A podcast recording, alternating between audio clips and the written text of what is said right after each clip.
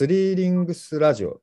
あ、違う。ス、スリーリングスチャンネルというのを始めました。まだ自分でも覚えられないぐらいの、えー今回は第2回目の録音になるんですけども、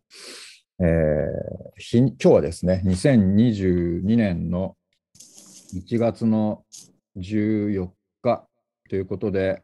えー日本の暦で言うと、今、師走という最後の月の12日、師走の最後の満月を迎える手前で収録してます。えー今日は Zoom で、えー収録をしているんですけども、えー僕は、えー大阪の中津の商店街の中の軽く今シャッターの音が聞こえましたが、向かいのネパール料理屋さんがスタッフがやってきた時間ですが、えー風紀工房、風紀書房というのをやっている富田貴文、貴と呼ばれてます。で、えー今日はビッグファミリーファームの用地と、えー後で補足修正してもらいたいですけど、 edible forest garden をやったり、えーパーマカルチャーを主にテーマにしたりして、イラスト、絵を描いたりしている。えーそしてこの冨貴書房の塗り絵、えー MACRO to MICRO の、えー絵を描いた、えー川村若菜ちゃんの2人を呼んでの3人での時間としてやっていきます。よろしくお願いします。よろしくお願いします。はい。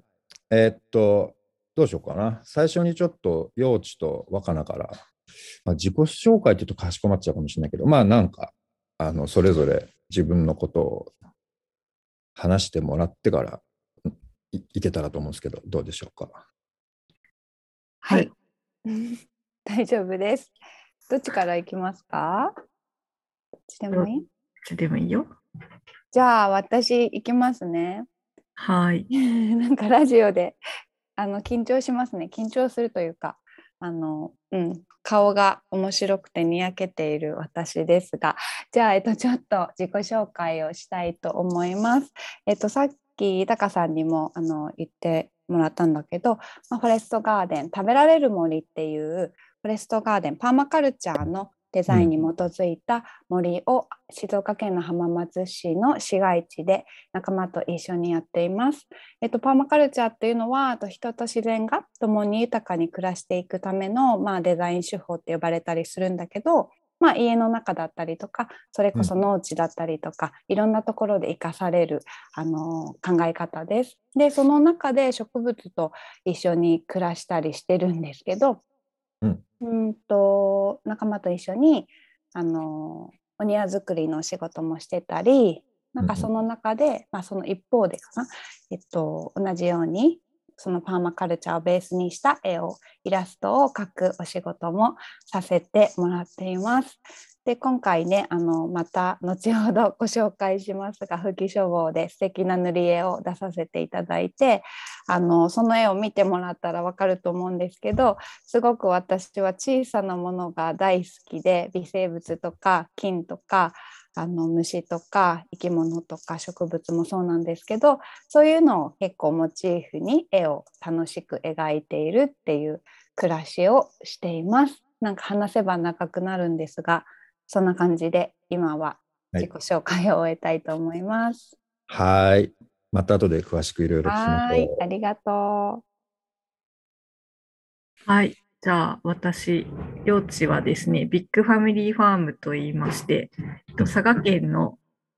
山の中で自然農といって、えっと、まあ、肥料や、なんだろう、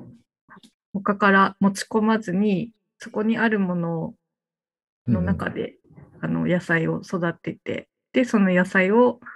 あの詰め合わせた野菜セットを販売するというお仕事をうんやってます。はい。あの、娘が2人いまして、うんうんうん。上が高校2年生で、うん。下が中学3年生でもあう、もうすぐ受験なんですけど、ーあのちょうどその長女が1歳半の時に長崎市内から、あの移住して、うんで、うん。まあ、山の中でちょっと最初は研修を近くの農家さんで研修を受けながら野菜の作り方とか販売の仕方を学んででそのままそこここで開業したという感じなんですけど、もうなんだかあっという間に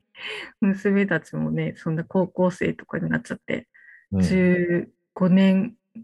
目になるのかなここに来てもっとか。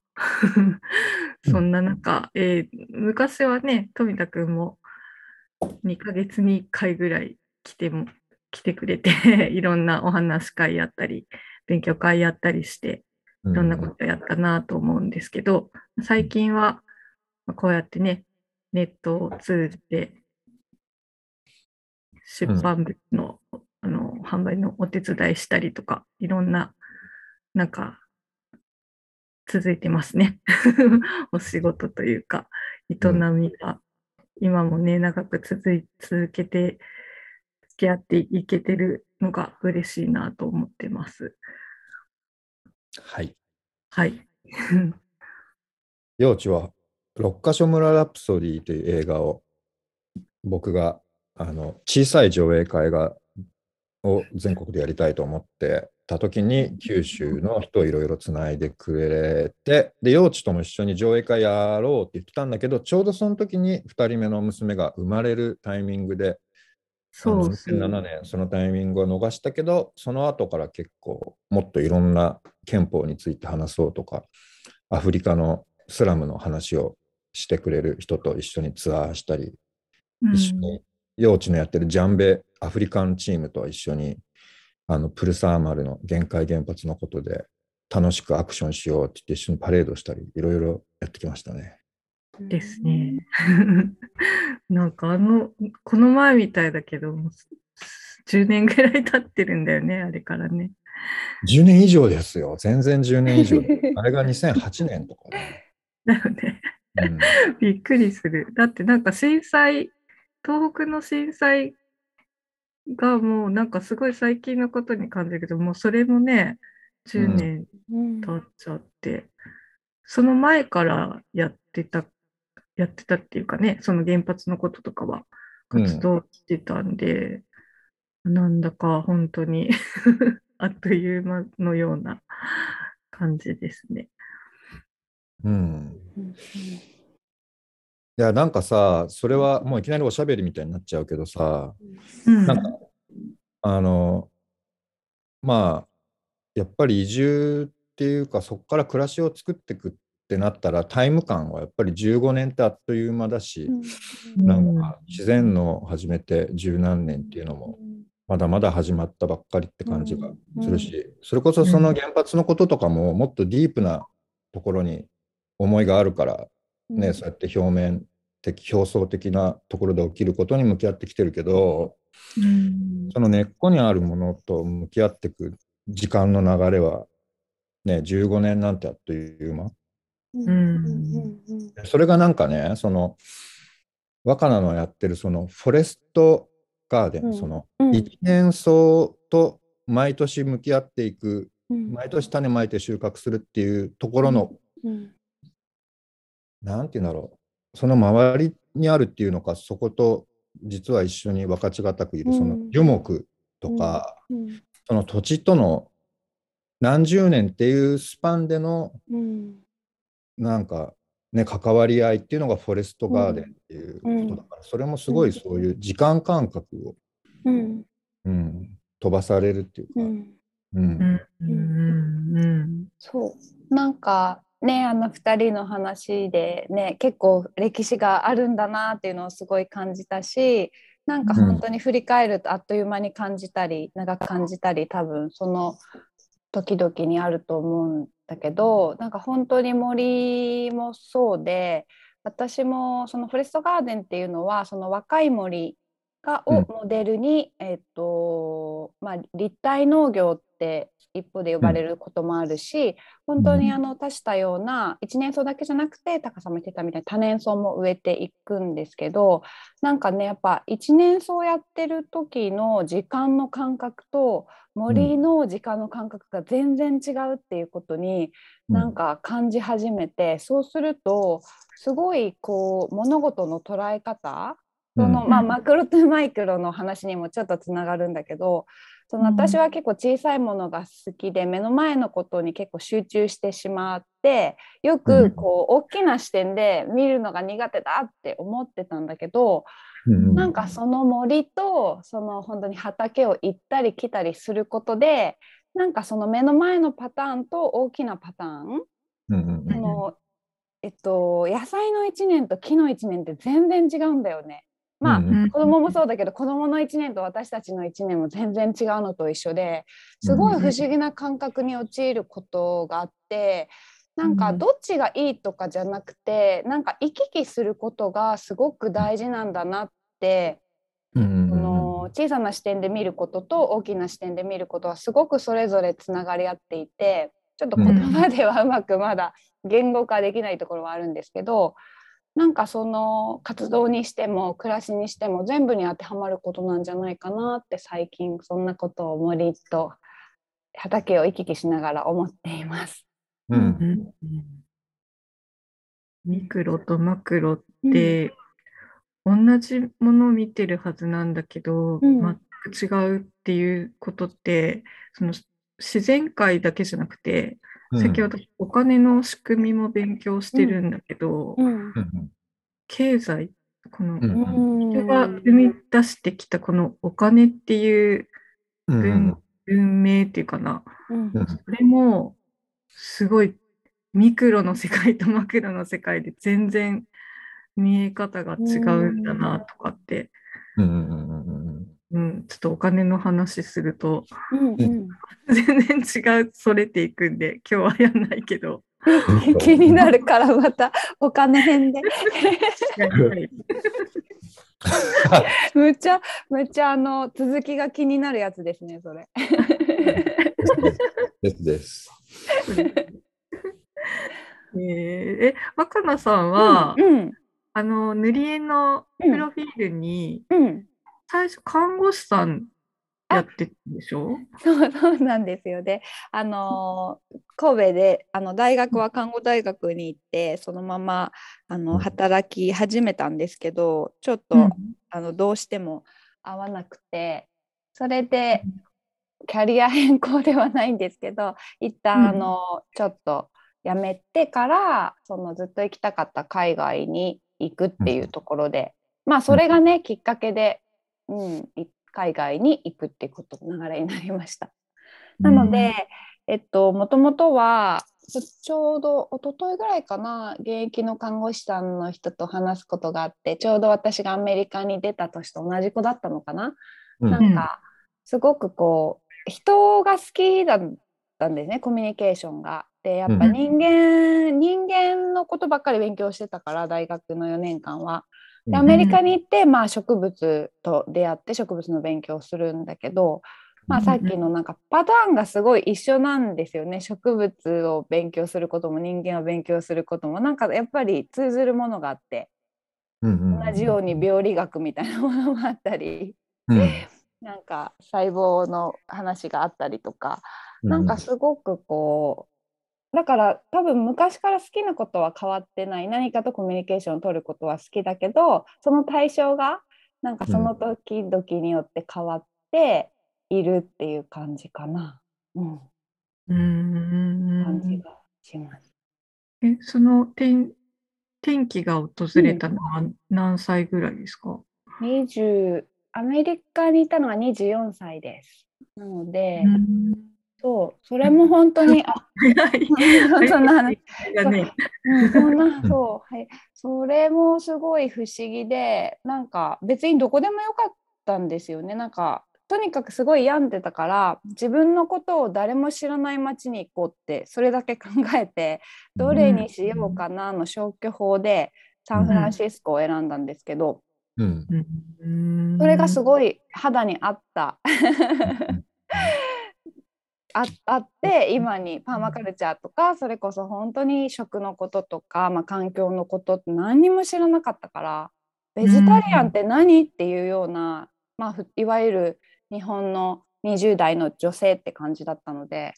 なんかすごいカルチャーショックある意味なんかファーマーズマーケットとかオーガニックとかなんか絹は何それ宇宙食みたいなそんな話もしてたりしててそんなところで暮らすことで結構その自分の意識がすごく変わったアメリカでの暮らしでしたね。うん。うん。それでアメリカでうん。いろんなことを吸収して日本にうん。帰ってきた。そうなんか本当になんかすごくこうまあ一番大きかったのはなんか価値観がこんなに違っても一緒に入れるんだっていうか、うん。そのこうじゃなきゃいけないっていうのがなんかきっと自分の中であってまあ例えば待ち合わせに遅れてはいけないとかまあ本当小さなことから始まり、まあ大きなあのいろんな話にもなるんですけどそういうなんか固定概念みたいなものが一旦崩されたのね いろんな人との出会いでいろんな人種もすごくいてうんうんでその中でまあ本当さっき言ってた食のこと地球で起こっていることとかなんか一旦あれこう思ってたけどまあお金のこともそうかもしれない。お金ってこうだよねみたいなところもあるのかもしれないしいろんなことが一旦崩されて、そこになんかまああのまあそれも友達との出会いなんですけど、まあ、パーマカルチャーっていうのがあるっていうのを教えてもらってうん。でそれにすごくハマってちょうどねあの私がパーマカルチャーサンフランシスコで受けてたんですけどその卒業デザイン発表の日が311の日だったんですよね。うん。でそうそうそう。それでなんかあのグループワークを一緒にしてた一人がそう津波が来るからってもう内陸に逃げて一人グループがかけての発表だったんですよね。なんかそれぐらいでも何が起こってるか分かんなかったから海外にいたのでなんか地震があったらしいっていうのをクラスメートから聞いて、うん。うんっていうので、うん。その後に、まあ、福島のこととかを知って、うん、ちょうどそのパーマカルチャーを知った時だったからうん。すごくなんか考えさせられるというか、うん、なんか本当ここれをや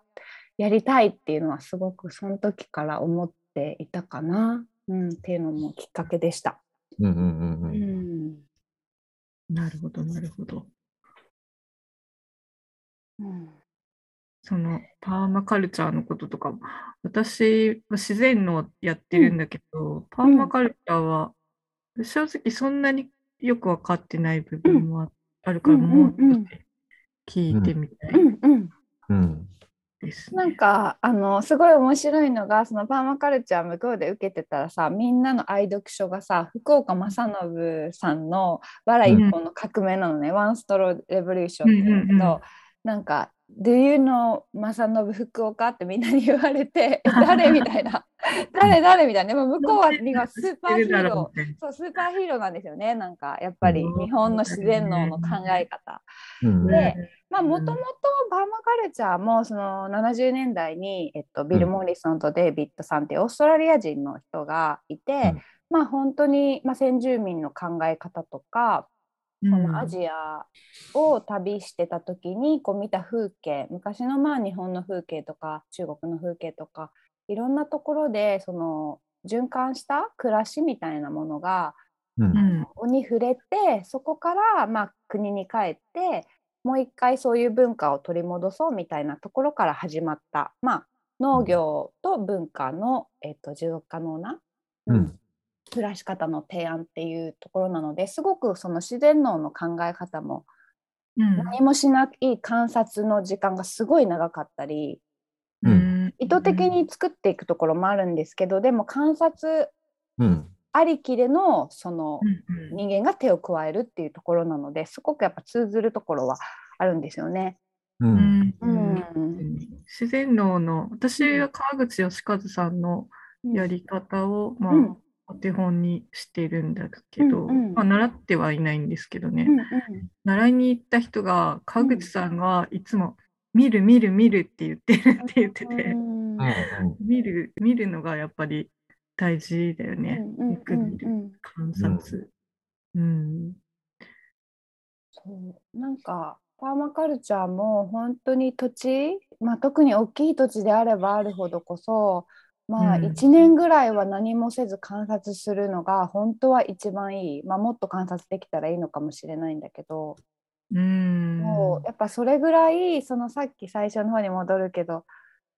なんか森の特に森の観察は1年でも多分追いつかないぐらいつかないよね。なんかそう全然変化もすごくゆっくりだし、でも大きく変わるというか、うんそううん。なんか突然ぶわーっうんて変わる時は変わるので一日風大風が吹いたら、うん。次の日は全く違う景色になってたりとか、うん。うんかと思えば本当に何年もずーっと同じ形でうん。生きてるのに、っていうのもあるしね。不思議な生態だな。森？うん。うんそうです。うんはい。うん。なんとなくこの空気は一旦 この辺にしますかっていうことと、あと、うんあの先に、まあ、言わなかったですけど、あのに2回ぐらいの第2回もやろうっていうか、うん一旦20分ぐらいのこの感じでラジオを終わらせて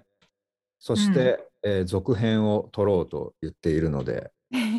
なんかあじゃあその話は次にしようかなみたいなことを思いつつ喋りながらじゃあ 1回目はこれぐらいにしときますかっていう感じに今ねて、なんかもっと聞きたいことがたくさんちび散りばめてある感じなんだけど、また次の時間に喋りますかね。はい。もう続いてってもいいし何もうんのことを決めてないので、続いてもいいっていうのは第6回みたいな若菜と幼稚と第6回目ですとかね、あってもいいと思う。うんうんそうだね。うんうん。ね、次聞きたいことがあったらメールしてねとかもいいし、うん、お便り、お便り。お便り募集中。皆さんの聞きたいこと。そう、ねお便りいいね。なんねか。うん、もう実際じゃあ今募集しましょう。お便り募集、えー、スリリリングスの、えーメールアドレスがありますので、こうん。ちらに連絡を、あのうんメールをもらえたらお便り読みますっていうことではい。読みたいね、お便り。うんいいよ読みたい。いい絶対にいいよ。うんじゃあ、そうだね。うん。あ、そう、もういいよ。ちょっとだけ、まだあと2分ぐらい喋れるから、うん喋れるって別にリミットないんだけど、そのさ、お便り、ラジオの話も本当そうで、やっぱり染み渡ってく、なんか5年、10年続いてるラジオとかってあるし、うんうんうん余裕で30年続いてる番組とかもあるしさ、うん。でなんかその、お便りは、うん。やっぱり根っこから土に、なんだろう、その植物の老廃物を根っこから土に送って、うん。でそれをその根っこの周りの菌根菌とかが食べてさ、うん。で、いろいろいいものを作って、で、また今度、その土の中からのいいものを根っこに送ってあげたりするんだよね、うん菌が。うん。そのなんか行き来がすごい起きてて、うん。でその行き来を媒介行き来を媒介してるのが菌とか微生物たちだったりする。でそれに本当は生かされてて、うん。で菌たちも自分たちの都合もあって根っこに栄養を送ってるし、根っこも自分の都合で老廃物出してんだけどなんかお互い嬉しいみたいなのがあるのかなとか思うと、やっぱりそのお便りはいいですよ。いいですね。受け取りたいですよ。受け取りたいですね。あと受信したい。うんそうね。双方向っていうのが絶対楽しいよね。うんラジオはそれに合ってる、向いてるとう思う。ん。うん。皆様お待ち誰に読んでほしいとかもあったら、うん。あのタカじゃない方がいいとかね、男じゃない声で 言ってください。はい。はい。じゃあ、えー今回はこんなところで、はいえー終わりたいと思います。皆さん、聞いていただきありがとうございます。ありがとうございました。続きはまた。またね。はまたね